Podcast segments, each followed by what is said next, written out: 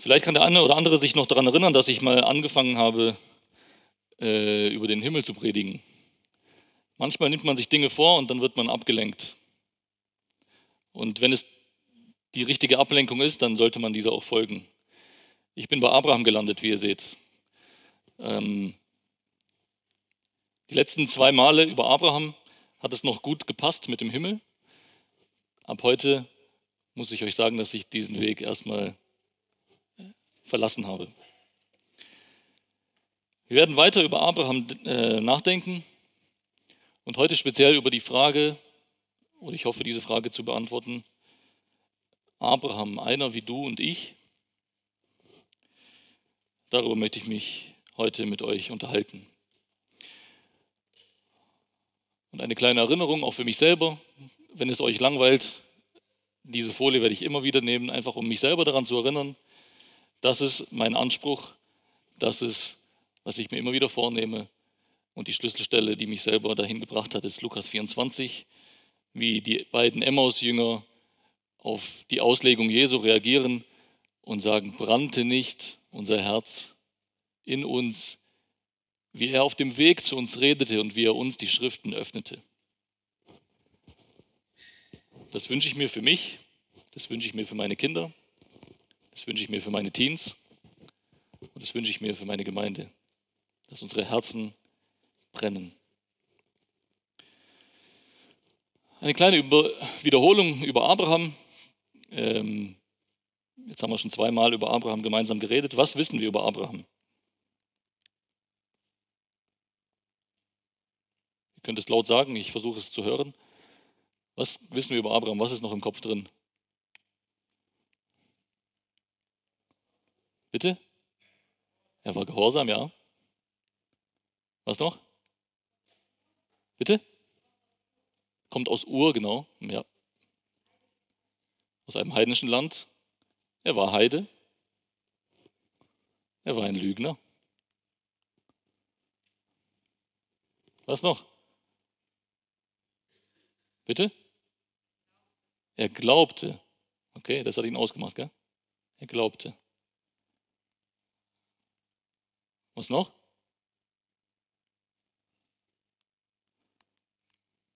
Wie viele Kinder hatte er? Bitte? Erstmal kein Kind, später ein, der war aber nicht der Richtige, dann kam der zweite. Und danach hat er sogar auch noch Kinder. Also deswegen kann ich jetzt nicht die genaue Zahl sagen, selber nicht. Kann man alles nachlesen.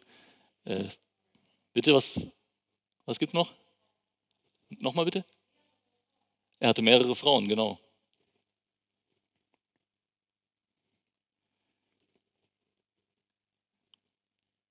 Vater des Glaubens. Er wird Freund Gottes genannt. Er ist unter den Glaubenshelden in Hebräer 11. Er ist direkter Vorfahre von Jesus. Berufen aus den Heiden, auserwählt durch Gott, gerechtfertigt aus Glauben, nicht aus Werken. Er hat eine Namensänderung erlebt. Er hieß Abram, und ist Abraham genannt worden von Gott. Gott hat ihm einen neuen Namen gegeben. Das ist auch, was Gott oft mit uns macht. Er gibt uns eine neue Identität in Christus. Er war bereit, seinen Sohn zu opfern. Wie alt war er, als Isaac geboren wurde? Wie alt? 100. Er war glatt 100, wenn ich es richtig lese. Aber 99 plus minus 1 können wir gelten lassen. Er hat erstaunliches Verhandlungsgeschick gehabt. Er hat mit Gott selbst verhandelt. Hat jemand mit euch schon von euch mit Gott verhandelt? Er hat ihn von 50 auf 10 Gerechte runtergehandelt. Und auch das war nicht erfolgreich. Es waren nicht mal 10 in Sodom und Gomorra gefunden worden. Ähm, sein anderer Sohn hieß Ismael. Er lebte als Nomade in Zelten. Und so weiter und so weiter. Ich hoffe, ihr könnt euch daran erinnern und das halte ich jetzt für nicht unwesentlich, deswegen zeige ich es auch immer wieder. Abraham ist im Neuen Testament die am häufigsten erwähnte Person aus dem Alten Testament. Der Galaterbrief ist voll davon. Im Römerbrief gibt es immer wieder die Erwähnung seines Namens und auch in den Evangelien.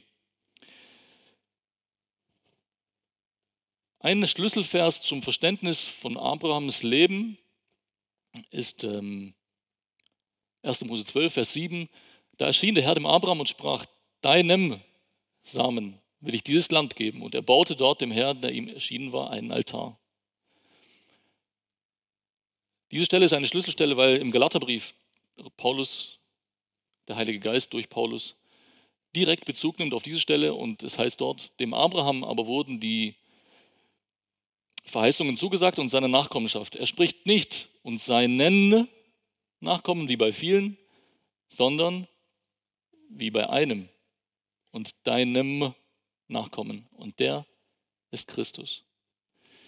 Und ich denke, das führt uns direkt dahin, was wir letztes Mal hoffentlich äh, gemeinsam erarbeitet haben. Ist auch wieder eine kleine Wiederholung. Was haben wir beim letzten Mal über Abrahams Nachkommen gelernt? Über den einen Nachkommen. Diese Formulierung kommt durch die ganze Abraham-Geschichte immer wieder vor. Wenn wir in unserer Bibel lesen, deinen Nachkommen, wie bei vielen, dann steht da in Hebräisch eigentlich deinem Nachkommen, wie bei einem.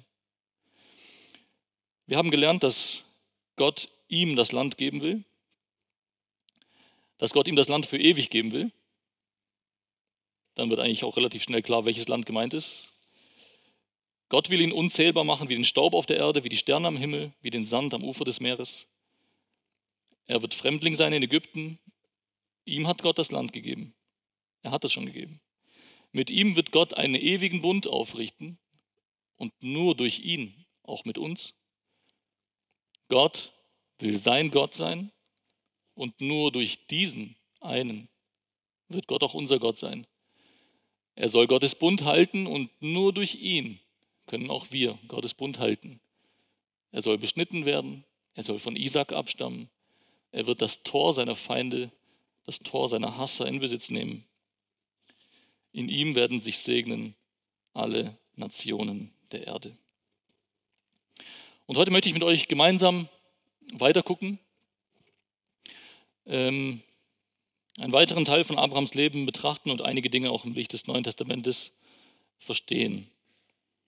Und immer wieder bete ich auch darum, dass Gottes Geist ein bisschen mehr Licht in unser Verständnis von Gottes Wort bringt. Gemäß Epheser 3, Vers 18, dass wir ein bisschen mehr verstehen von der Breite, Länge, Höhe und Tiefe. Und gemäß Kolosser 2, 3, dass wir Schätze heben, die in Christus verborgen sind. Ich möchte den Text heute vorlesen. Das ist der erste Text, 1. Mose 12 von 1 bis 13, Vers 4. Das ist ein längerer Text, deswegen habe ich ihn jetzt nicht hier. Es ist vielleicht auch besser, die Texte nicht immer hier zu haben, damit ihr sie dabei habt, damit ihr die Bibel mitnehmt. Das ist auch keine schlechte Angewohnheit. Wir lesen zusammen 1. Mose 12 ab Vers 1.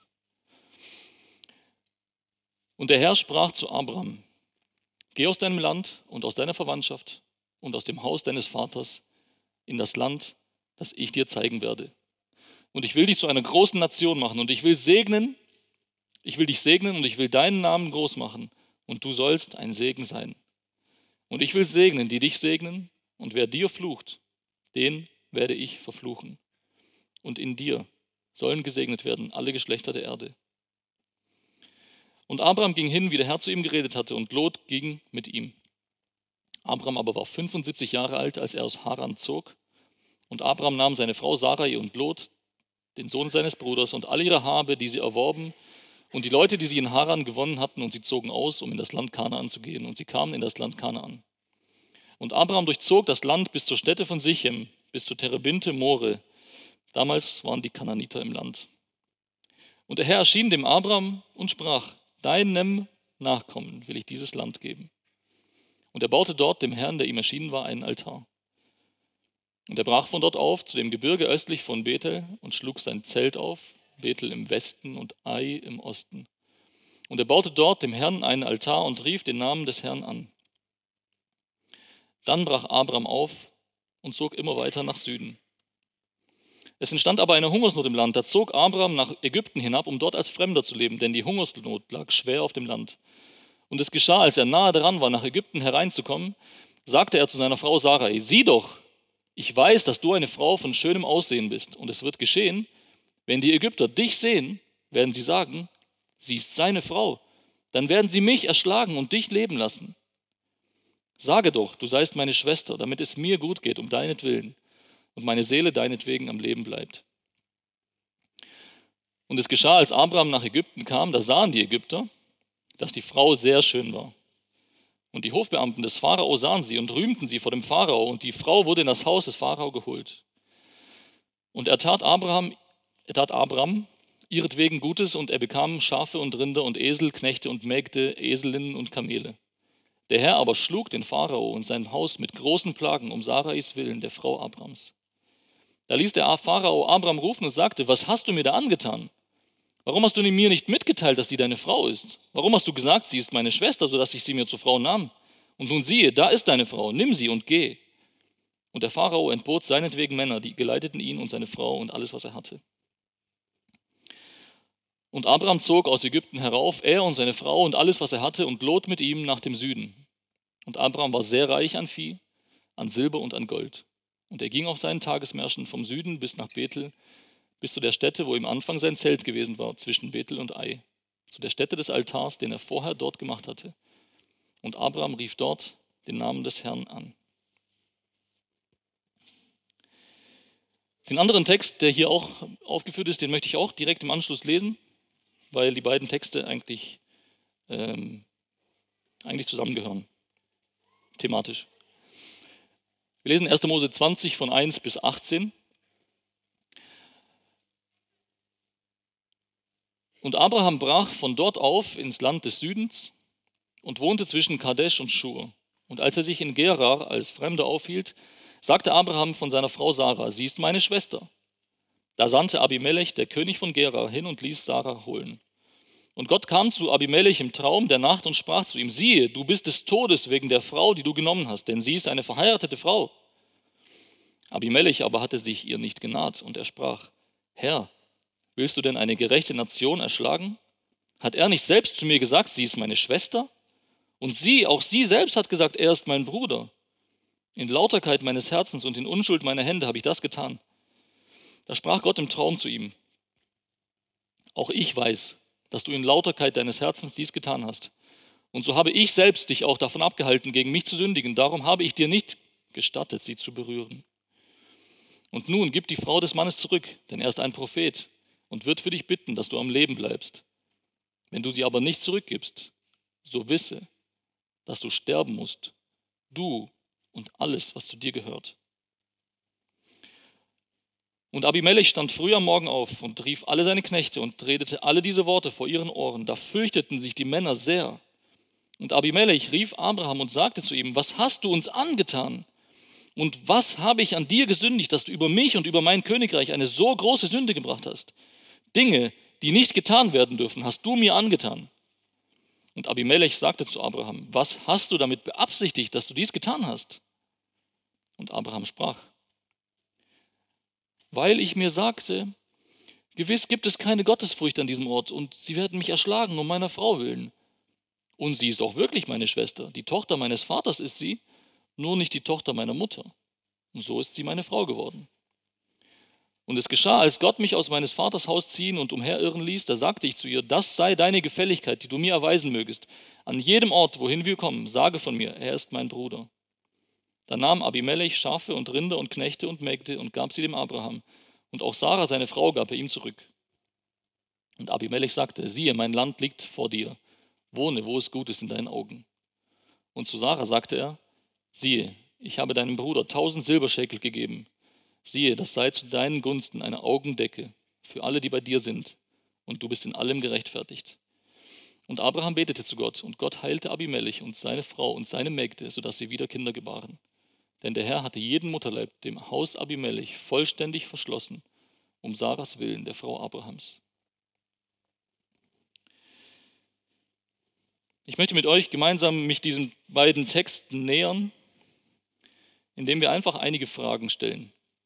Und ich hoffe, dass ich diese Fragen auch beantworten kann. Ich weiß, dass ich nicht alle beantworten kann, aber ich werde gleich darauf zurückkommen. Schauen wir uns den ersten Text an. Und äh, die erste Frage, die sich mir gestellt hat, war, warum, wenn wir Kapitel 12, Vers 9 angucken, warum zog Abraham immer weiter nach Süden? Warum?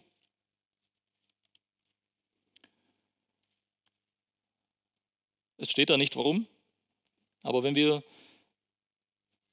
wenn wir die Folgen von dem, was passiert und die Begleitumstände, wie es passiert ist, anschauen, oder auch den Gesamtverlauf von Abrahams Geschichte, dann weist es relativ klar darauf hin, dass er sich auch innerlich von Gott entfernt hat. Und damit würde auch diese äußerliche Entfernung aus dem Land der Verheißung zusammenpassen. Also das Innere wirkt sich aus im Äußeren. Die zweite Frage, und sie ist verbunden mit der ersten Frage, warum? Vielleicht ist es euch aufgefallen, schaut mal in Vers 7. Ähm, Gott erscheint Abraham und sagt ihm, deinem Nachkommen will ich dieses Land geben. Und Abraham reagiert darauf und sagt, äh, und er baute dort dem Herrn, der ihm erschienen war, einen Altar. Diese Formulierung gibt es immer wieder bei Abraham. Auch äh, im nächsten Vers, glaube ich, Vers 8, genau, am Ende vom Vers 8. Äh, er zog weiter und äh, auch dort, wo er hinkam, am Ende von Vers 8, er baute dort dem Herrn einen Altar und rief den Namen des Herrn an. Das sind so Formulierungen, die auf eine sehr enge Beziehung zu Gott hinweisen. Dem Herrn einen Altar bauen und ähm, seinen Namen anrufen. Und dann kommt eigentlich unvermittelt, dann brach Abraham auf und zog immer weiter nach Süden. Und er baut keine Altäre und er ruft nicht den Namen des Herrn an. Ich denke, das lässt schließen auf eine auch innere Entfernung von Gott. In Vers 10 stellt sich dann die Frage, warum zieht er nach Ägypten? Warum ausgerechnet Ägypten? Warum nicht irgendein anderes Land? Und ähm, es gibt auch verschiedene Möglichkeiten, das zu beantworten.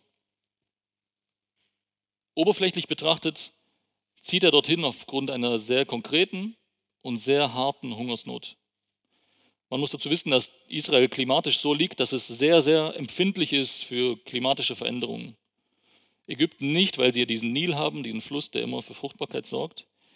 Aber Israel, das Gebiet von Kanaan damals, liegt sehr, in einem sehr empfindlichen Gebiet.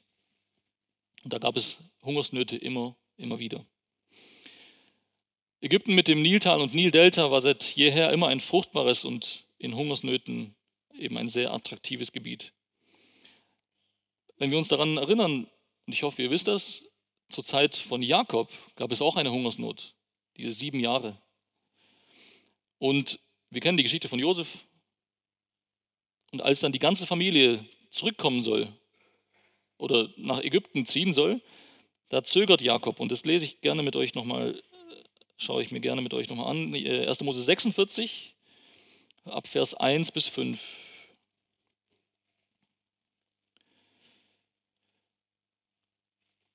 Vielleicht nehmen wir den letzten Vers auch noch mit aus dem Kapitel 45, den Vers 28 oder 27. Also sie kommen zurück, äh, seine elf Söhne, und sie redeten zu ihm alle Worte Josef, die er zu ihnen geredet hatte. Und als er die Wagen sah, die Josef gesandt hatte, um ihn zu holen, da lebte der Geist ihres Vaters Jakob auf und Israel sprach, nicht verwirren lassen, Jakob und Israel ist eine Person.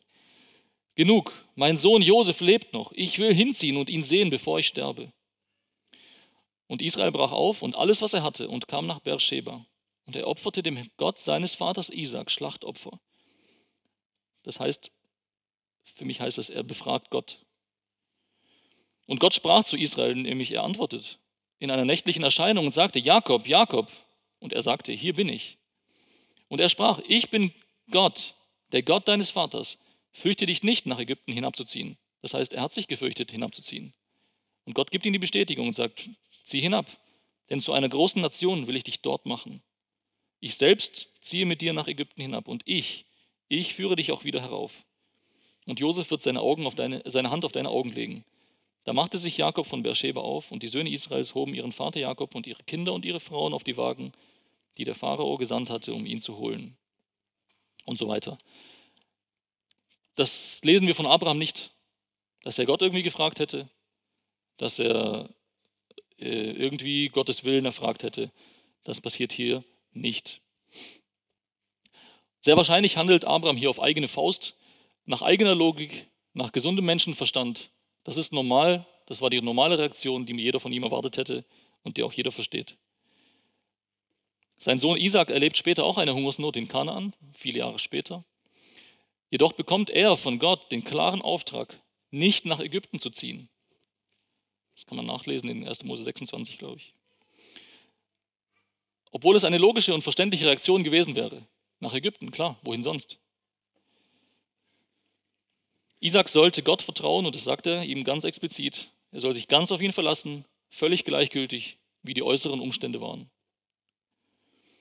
Die Folgen von Abrahams Handeln hier, dass er ungefragt, ungenehmigt sozusagen nach Ägypten zieht, ziehen sich durch sein ganzes weiteres Leben hindurch.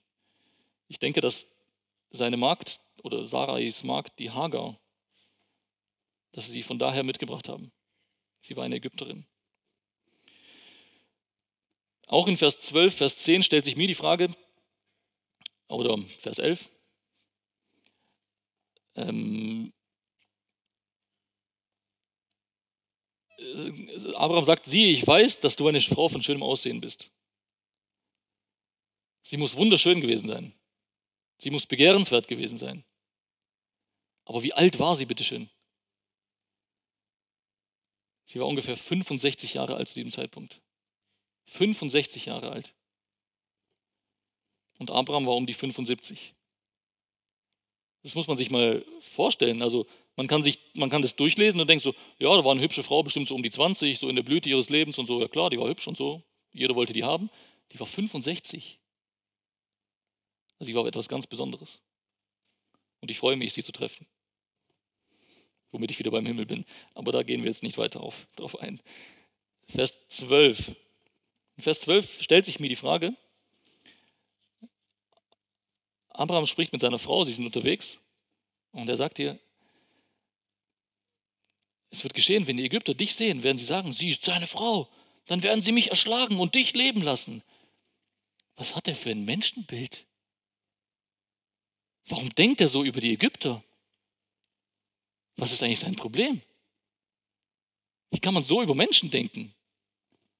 Für uns, wir kennen die Geschichte, dann, ja, die werden mich töten und so weiter, klar. Aber überlegt mal, warum denkt er so schlecht über die Ägypter?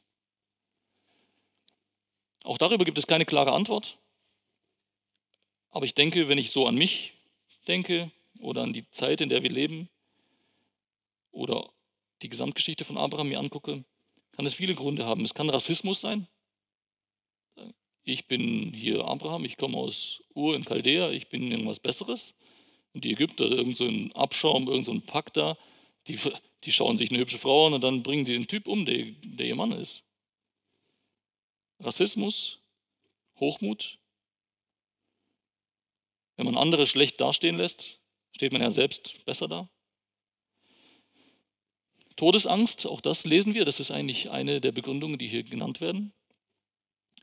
Was ich aber viel grundlegender halte, ist, dass er ein völlig falsches oder, oder, oder überhaupt kein Verständnis dafür hat, was Gott ihm versprochen hat. Überleg mal, was Gott ihm versprochen hat. Ich werde dich zu einem Volk machen, ich werde dich zahlreich machen. Er hat zu diesem Zeitpunkt noch keinen einzigen Sohn, keine einzigen Nachkommen. Was denkt der Mann über Gott, wenn er hört, Gott verspricht mir, dass ich zahlreich werde, also dass ich halt auch noch lebe, solange bis irgendwas kommt? Und jetzt geht er da nach Ägypten und, hat Angst um sein Leben. Was ist das für ein Gottvertrauen? Vertraut er Gott? Ich denke, er hat äh, ein Problem damit gehabt zu verstehen, was Gottes Plan ist was seine Verheißungen bedeuten, was seine Zusagen bedeuten. Und in Vers 13 gibt es eine interessante Formulierung. Er sagt, sie werden mich töten, Vers 12, und dich leben lassen. Und jetzt der, der Ausweg, sage doch, du bist meine Schwester, damit es mir gut geht um deinetwillen. Was soll das denn heißen, bitteschön? Was meint Abraham damit? So, und ich glaube, jetzt muss man so ein bisschen in die Kultur abtauchen. Wir machen das nicht lang. Aber Sarah ist 65 Jahre alt. Sie hat, ihre Eltern sind nicht dabei auf dieser Reise. Er als Bruder ist der Hauptverantwortliche für diese wunderschöne Frau. Und er kann, da, er kann deswegen fest damit rechnen, von ihrer Schönheit zu profitieren. Und in Vers 16 lesen wir auch, was sein Profit war. Vers 16, und er tat, also Pharao hat sie geholt in Vers 15. Und Pharao tat Abraham ihretwegen Gutes. Was? Er bekam Schafe und Rinder und Esel, Knechte und Mägde, Eselinnen und Kamele. Ich denke, das hat Abraham mit einkalkuliert. So leid mir das tut, aber ich denke, diese Formulierung lässt auf nichts anderes schließen. Er sagt, damit es mir gut geht, um deinetwillen.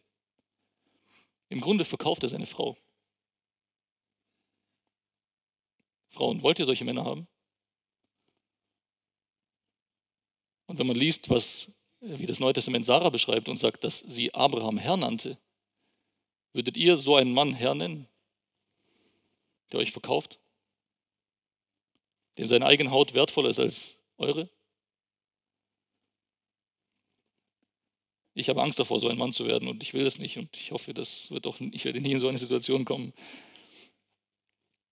Aber es sagt schon eine Menge aus über Abraham. Was ich in Vers 17 interessant finde oder was ich mich gefragt habe, denken wir nochmal so über den Gesamtzusammenhang. Wer sündigt hier eigentlich? Der Pharao oder Abraham?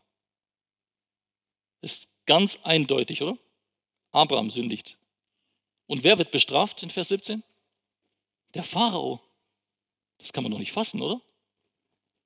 Ich hätte erwartet, dass Gott irgendwie dem Abraham im Traum erscheint und sagt, Abraham, was bist du für ein, ja, was auch immer. Wie kannst du nur, wie kannst du es wagen, deine Frau, die, ich habe ich hab gesagt, mit ihr wirst du ein Kind und du trittst es mit Füßen und wie kannst du nur und, und was soll das hier? Und jetzt werde ich dich bestrafen und du wirst, was weiß ich, Pharao wird bestraft. Warum Pharao und nicht Abraham? Und das ist eine der Fragen, auf die ich keine zufriedenstellende Antwort habe, muss ich euch ehrlich sagen. Für mich ist es menschlich gesehen ungerecht. Aber ich denke, diese, wenn ihr eine Antwort habt, dann sagt mir Bescheid. Ich bin gerne bereit, dazu zu lernen. Ich denke aber, dass solche rätselhafte Dinge, die in der Bibel immer wieder vorkommen, dazu da sind, dass sie uns anstacheln, unser eigenes Leben zu reflektieren, Gott zu reflektieren, seine, seine Gnade zu reflektieren in unserem Leben. Weil wir sind auch manchmal wie Abraham. Gell? Wir geben auch so schnell, hängen wir unseren Glauben an den Nagel und so weiter. Und warum bestraft Gott uns dann nicht? Er hätte das Recht dazu. Vers 18. Ähm, in 17 werden die großen Plagen genannt. Sie werden nicht beschrieben. Was genau passiert ist, wissen wir nicht. Und in Vers 18 äh, ließ Pharao Abraham rufen und sagte, was hast du mir da angetan? Woher wusste der Pharao, dass Sarai und Abraham irgendwie das Problem sind? Woher wusste er das? Es steht da nicht. Aber wenn wir den Parallelbericht angucken, es ist kein Parallelbericht, aber die Geschichte geht quasi fast deckungsgleich genauso, dann denke ich, dass es ähm, wahrscheinlich ein Traum gewesen ist. Also auch wenn ich gucke, wie äh, in der Geschichte von Josef die Träume vom Pharao eine, eine Rolle spielen, auch im gesamten Alten Testament, Gott immer wieder durch Träume auch zu Heiden redet, also nicht nur zu seinem Volk, sondern auch zu Heiden.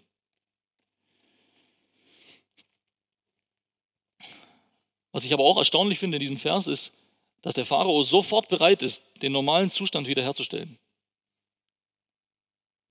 Er ist sofort bereit, Sarah wieder zurückzugeben, Sarai, und mit seiner Reaktion, wie er Abraham zu sich zitiert und mit ihm redet, ihn eigentlich vollkommen bloßstellt. Eigentlich sagt er hier, Abraham, ich verstehe irgendwie von Ehe mehr als du. Ich verstehe mehr, was Ehe bedeutet, als du.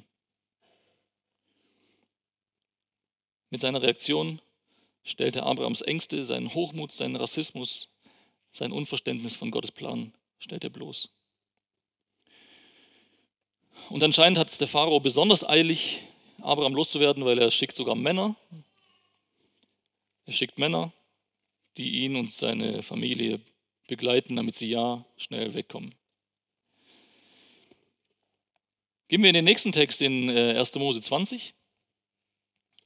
Auch da können sich ähnliche Fragen ergeben und äh, ich denke, die beiden Texte gehören thematisch sehr eng zusammen und sie beantworten Dinge, die der erste Text vielleicht nicht beantwortet oder andersrum. Auch hier sehen wir wieder die Formulierung in Vers 1 und Abraham, mittlerweile heißt er Abraham, brach von dort auf ins Land des Südens und wohnte zwischen Kadesh und Schur. Und als er sich in Gerar als Fremder aufhielt, sagte Abraham von seiner Frau, Sarah, sie ist meine Schwester. Also wir lesen wieder nichts davon, dass er einen Altar aufbaut. Wir lesen nicht davon, dass er den Namen des Herrn anruft. Ähm, ich zeige euch gleich, dass das an anderen Stellen aber immer wieder vorkommt. Die Antwort steht nicht eindeutig im Text, warum er wieder in Richtung Süden zieht. Ähm, die Richtung aber und der Zeitpunkt seines Umzuges können darauf hindeuten, dass es mit der Zerstörung von Sodom und Gomorra zu tun hat. Die Zerstörung von Sodom und Gomorra hat kurz vorher östlich stattgefunden, also vom Abrahams Standpunkt aus gesehen östlich. Und die Richtung, in die er zieht, ist westlich, südwestlich. Ähm, angesichts der totalen Zerstörung der Gegend kann ich mir gut vorstellen, dass es noch sehr lange Zeit nach diesem schrecklichen Ereignis sichtbare Zeichen gab dieser Zerstörung und diese haben Abraham immer wieder an diese schrecklichen Ereignisse erinnert. Vielleicht Rauchsäulen von dem Brand, Gestank, alles Mögliche. Das ist alles Spekulation, aber möglicherweise war es einfach Abraham unangenehm und er wollte nicht tagtäglich damit konfrontiert werden, dass seine Verhandlungen vielleicht nichts gebracht haben, dass es nicht mal zehn Gerechte in Sodom und Gomorra gab. Es sind nur Vermutungen, die vielleicht logisch sind in sich selbst, aber im Text gibt es auch hier keine klare Antwort. Jedoch sehen wir, dass er wieder keine Altäre baut. Er ruft den Namen des Herrn nicht an. Und das spricht für mich für eine schleichende Entfremdung von Gott. Und später wird es in einer Aussage von Abraham auch deutlich, ähm, wie er über diese Zeit nach, äh, wie er über diese Zeit denkt. Und da kommen wir gleich drauf zurück. Was vielleicht auch interessant ist, was hat Abraham eigentlich in der Zwischenzeit alles erlebt mit Gott? Ähm, ich würde gerne in die andere Präsentation wechseln, wenn es kurz geht.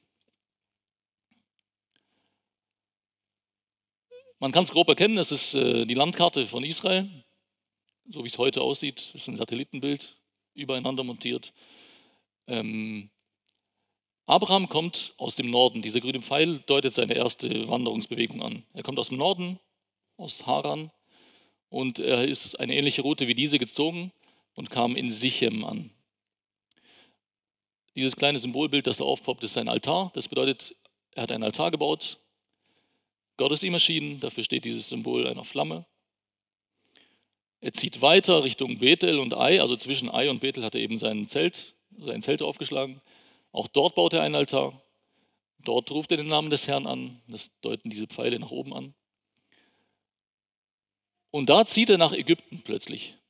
Kein Altar, kein Namen des Herrn anrufen. Ähm, die Geschichte haben wir eben gelesen. Er zieht zurück, wieder an denselben Orten, nach Bethel und nach Ai. Er ruft den Namen des Herrn wieder an, zu diesem Zeitpunkt, als er zurückkommt. Und zieht kurze Zeit später weiter Richtung Süden, nach Hebron. Dort baut er einen Altar. Diese roten Pfeile bedeuten, das ist dieser Kriegszug, den er unternimmt. Er führt sehr weit nach Norden, nach Dan, Lachish und bis nach Damaskus. Er kommt wieder zurück. Auf dem Rückweg spielt sich diese bedeutende Szene ab von Melchisedek und ihm in Jerusalem oder in der Nähe davon. Zurückgekommen in Hebron wird der erste Bund mit Abraham geschlossen. Gott schließt diesen Bund einseitig von sich aus. Ein zweiter Bund mit Abraham wird geschlossen. Und plötzlich lesen wir, dass er nach Gerar zieht. Kein Altar, kein Namen des Herrn anrufen, Erst später, als Abimelech ihn bittet, für sich zu beten, weil Gott es ihm gesagt hat, beten wir, äh, sehen wir, dass Abraham für den Abimelech betet, den Namen des Herrn anruft und Gott ihm dort auch erscheint. Ich habe jetzt mal das Ganze ausgeblendet, damit man sieht, was jetzt eigentlich relevant ist für uns. Diese Bewegungen sind, sind relevant. Es fängt in Bethel Ai an, dann geht der Zug nach Ägypten erstmal zurück, dann Richtung Süden und dann landet er in Gera. Es sind in der Zwischenzeit, seit Gott Abraham aus Haran gerufen hat, 24, 25 Jahre vergangen. Eine lange Zeit, die Gott, äh, die Abraham mit Gott gelebt hat, die Gott Abraham geführt hat. Und vieles von dem, was ich jetzt einfach so im Überflug gemacht habe, hoffe ich bei den nächsten Predigten vielleicht ausführlicher mit euch zu besprechen. Wir können wieder zurückkommen zu der ursprünglichen.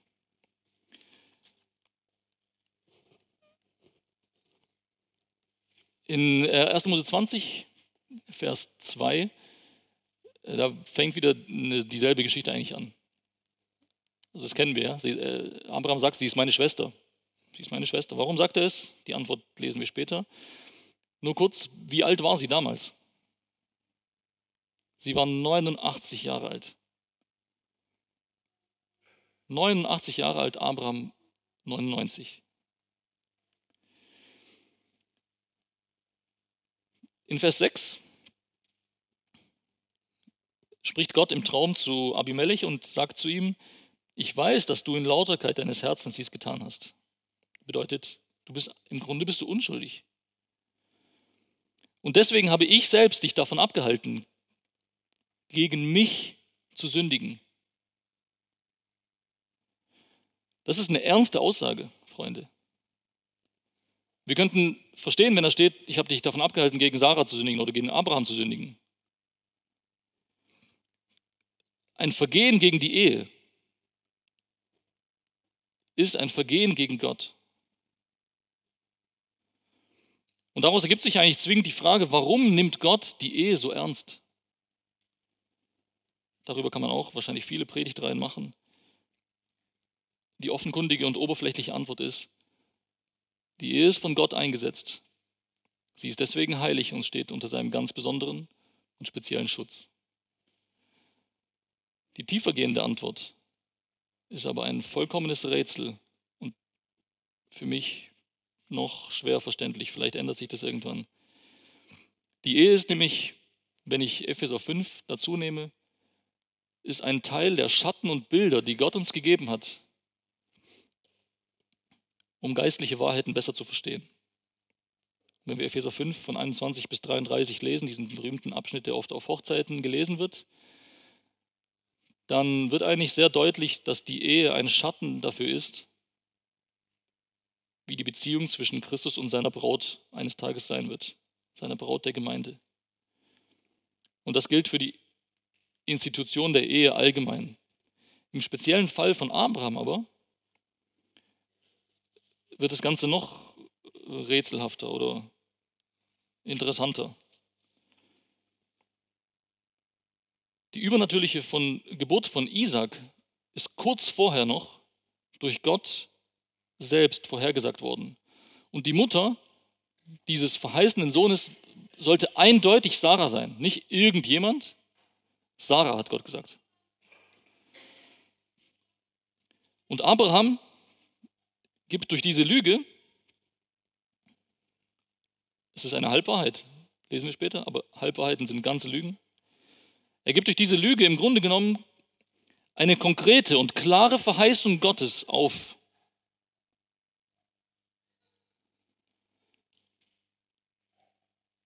Also mir fällt es schwer, schlimmeres Versagen irgendwie mir vorzustellen. Stell euch vor, Gott redet mit euch persönlich und ihr wisst, es ist Gott, der jetzt redet. Und Gott sagt euch konkret, tu das und das oder dieses und jenes wird passieren. Und das, was ihr direkt im Anschluss daran macht, ist, das mit Füßen treten. Sarah verkaufen. Auch hier lesen wir etwas Ähnliches wie in der Geschichte vorher, wenn wir Vers 7 angucken. Gott sagt zu ihm, zum Abimelech, und nun gib die Frau des Mannes zurück, denn er ist ein Prophet und wird für dich bitten, dass du am Leben bleibst. Andersrum würde es für mich viel mehr Sinn machen. dass der Abimelech für den Abraham betet und sagt, Abraham, was hast du da angestellt? Ich muss jetzt für dich beten, dass du wieder in Ordnung kommst mit Gott.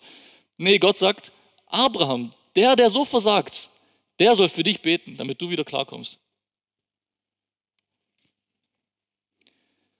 Auch das ist eine dieser Fragen, auf die ich keine Antwort habe.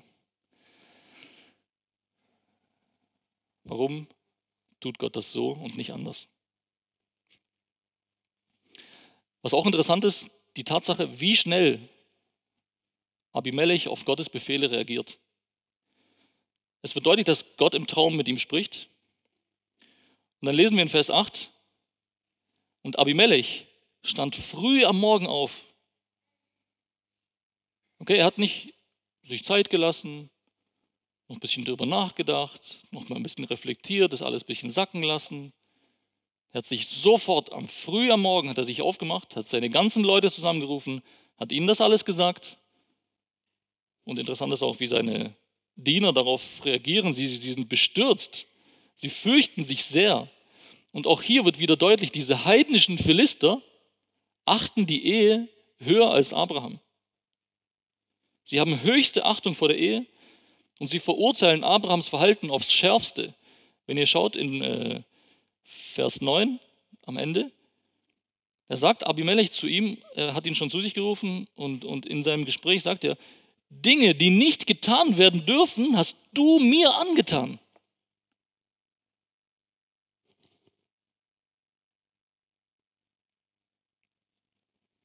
Und Abrahams Antwort, ich meine, überleg mal, dass er das sogar wörtlich dem ins Gesicht sagt. Und Abraham sprach, Vers 11, weil ich mir sagte, gewiss gibt es keine Gottesfurcht an diesem Ort. Ja, was denkst du denn, Abraham? Du, bist gottesfürchtig oder was? Bist du der Einzige, der hier Gott kennt? Und es gibt keine Gottesfurcht an diesem Ort. Und sie werden mich erschlagen um meiner Frau willen. Und sie ist auch wirklich meine Schwester. Die Tochter meines Vaters ist sie, nur nicht die Tochter meiner Mutter. So ist sie meine Frau geworden. Also sie ist seine Halbschwester. Sein Vater hatte offensichtlich mindestens zwei Frauen und äh, Sarah war die Tochter der anderen Frau von seinem Vater. Warum denkt er so schlecht über die Philister oder über all die anderen Völker? Und ich denke, auch da haben wir die Frage vorher schon einigermaßen mit uns äh, gemeinsam angeschaut. Wenn wir in Vers 13 gucken, beschreibt Gott er beschreibt Abraham konkret seine Zeit mit Gott, diese 24, 25 Jahre. Und es ist interessant, wie er das, wie er das formuliert. Er sagt so nämlich zu Abimelech, und es geschah, als Gott mich aus meines Vaters Haus ziehen und umherirren ließ. Wie bitte? Umherirren? Wer von uns würde mit Abraham tauschen, so konkret Gott zu erleben, seine Führung zu erleben, zu sagen, du gehst hier lang, du gehst da lang, so und so habe ich mit deinem Sohn vor und jetzt mit dem anderen Sohn habe ich das und das vor und, und, und, und, und. Wer würde mit Gott, mit Abraham tauschen wollen?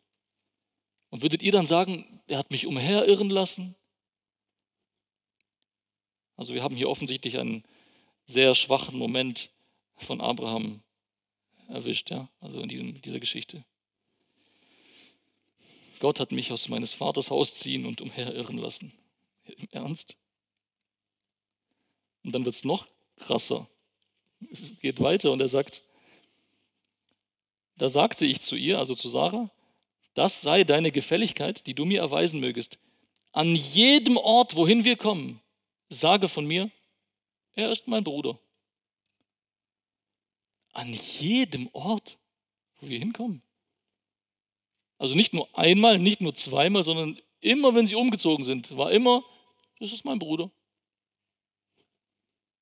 Das ist doch nicht normal, oder? Eigentlich kann man es nicht fassen.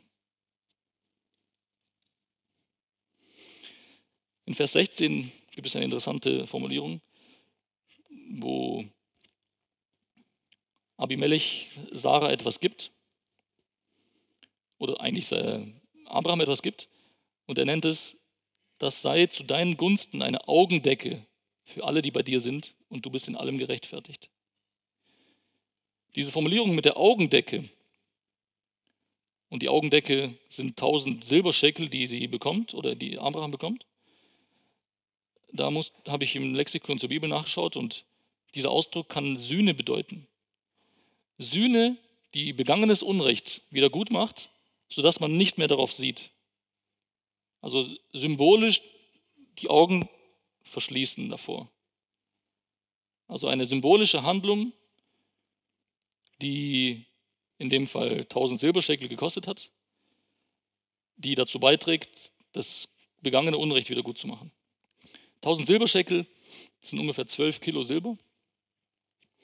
Und äh, gestern Abend hatte das einen Wert von 5573 Euro. Das ist der Materialwert. Also das ist nicht der Geldwert. Geldwert kann höher, kann niedriger gewesen sein, aber so ungefähr Materialwert 5.500 Euro. Wenn wir Vers 17 und 18 lesen, und das tun wir gemeinsam jetzt, da sagt, und Abraham betete zu Gott, und Gott heilte Abimelech und seine Frau und seine Mägde, sodass sie wieder Kinder gebaren. Denn der Herr hatte jeden Mutterleib dem Haus Abimelech vollständig verschlossen, um Sarahs Willen, der Frau Abrahams. Mir hat sich die Frage gestellt, wie lange war Sarah beim Abimelech? Dass sie das gemerkt haben. Hey, es werden keine Kinder mehr geboren. Wie lange muss sowas gehen? Also sie war lang genug bei den Philistern in Gera, dass die gemerkt haben, dass keine Kinder mehr geboren wurden, beziehungsweise dass keine Frauen mehr schwanger geworden sind.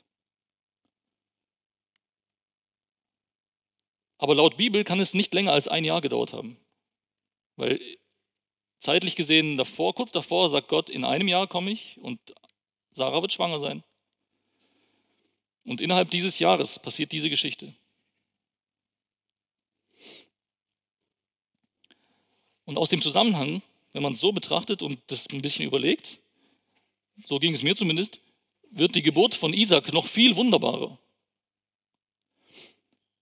Warum? Weil schlichtweg eine normale biologische Zeugung nicht möglich war. Es hätte gar nicht funktioniert. Abraham konnte nicht normal mit seiner Frau sie besuchen, also er hätte seine Frau besuchen können beim, beim Abimelech im Palast. Es gab keine normale Beziehung wie zwischen Ehepartnern bei den beiden. Und interessant ist, das Normalste auf der Welt, dass nämlich junge verheiratete Frauen schwanger wurden, das passierte nicht mehr. Und das muss einiges Aufsehen erregt haben. Also es steht hier, und das Unnormalste auf der Welt, dass eine 89-Jährige schwanger wird und mit 90 Jahren ein Kind bekommt, obwohl sie keinen Kontakt zu ihrem Ehemann hatte, das geschieht genauso, wie Gott es kurz vorher versprochen hat. Gott stellt die Naturgesetze auf den Kopf und er beweist, dass das, was er mit seiner rhetorischen Frage in 1. Mose 18, Vers 14 behauptet hatte, dass das wahr ist. Blättern wir gerne zusammen dahin. 1. Mose 18, Vers 14.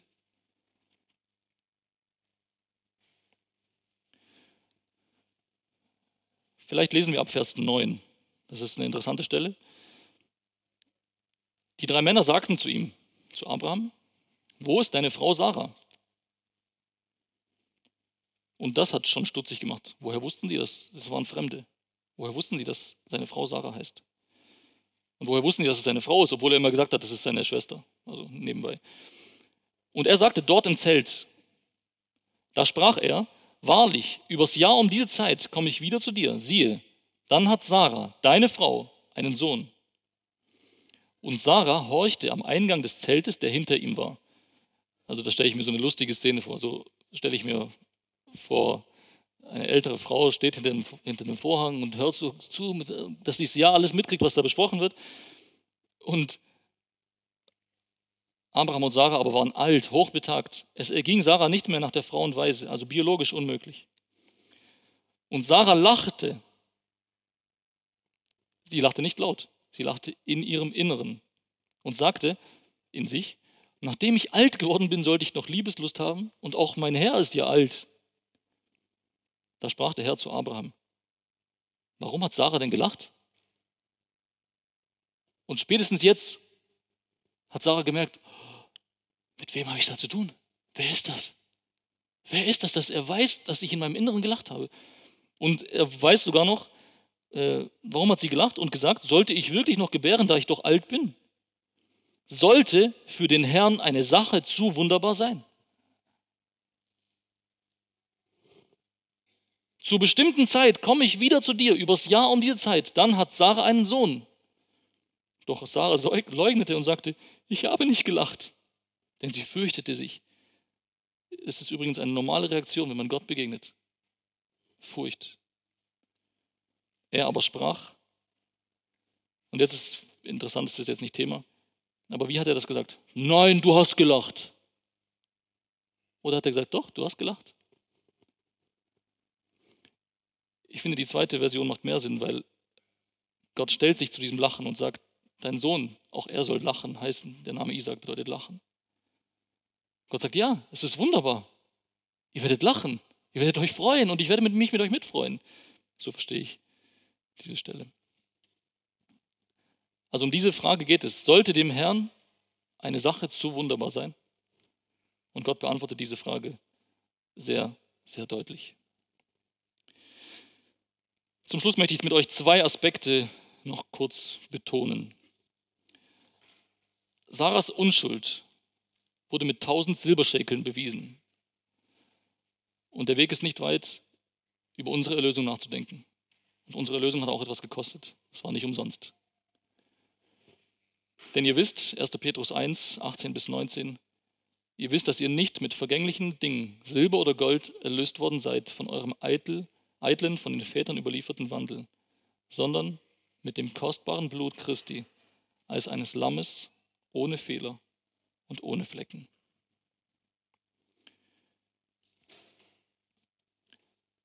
Und der Hauptaspekt, auf den ich jetzt kurz am Schluss noch eingehen möchte. Die beiden betrachteten Geschichten über Abraham und Sarah haben uns Abrahams Versagen klar und deutlich vor Augen geführt.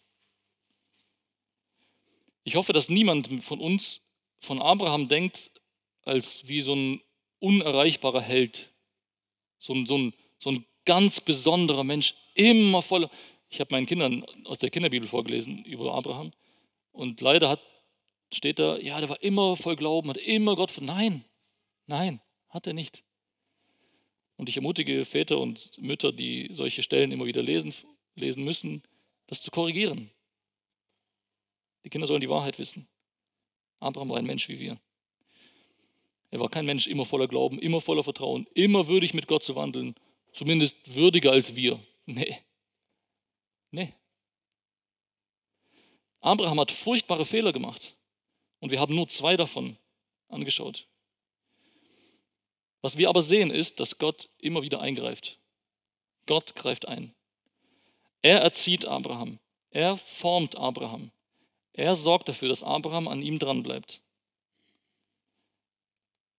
Und Gott hätte eigentlich alles Recht, Abraham wegzustoßen und sich jemand Besseren auszusuchen. Er hätte sagen können, Abraham, okay, einmal, ja gut, dumm gelaufen, der hast du nicht verstanden.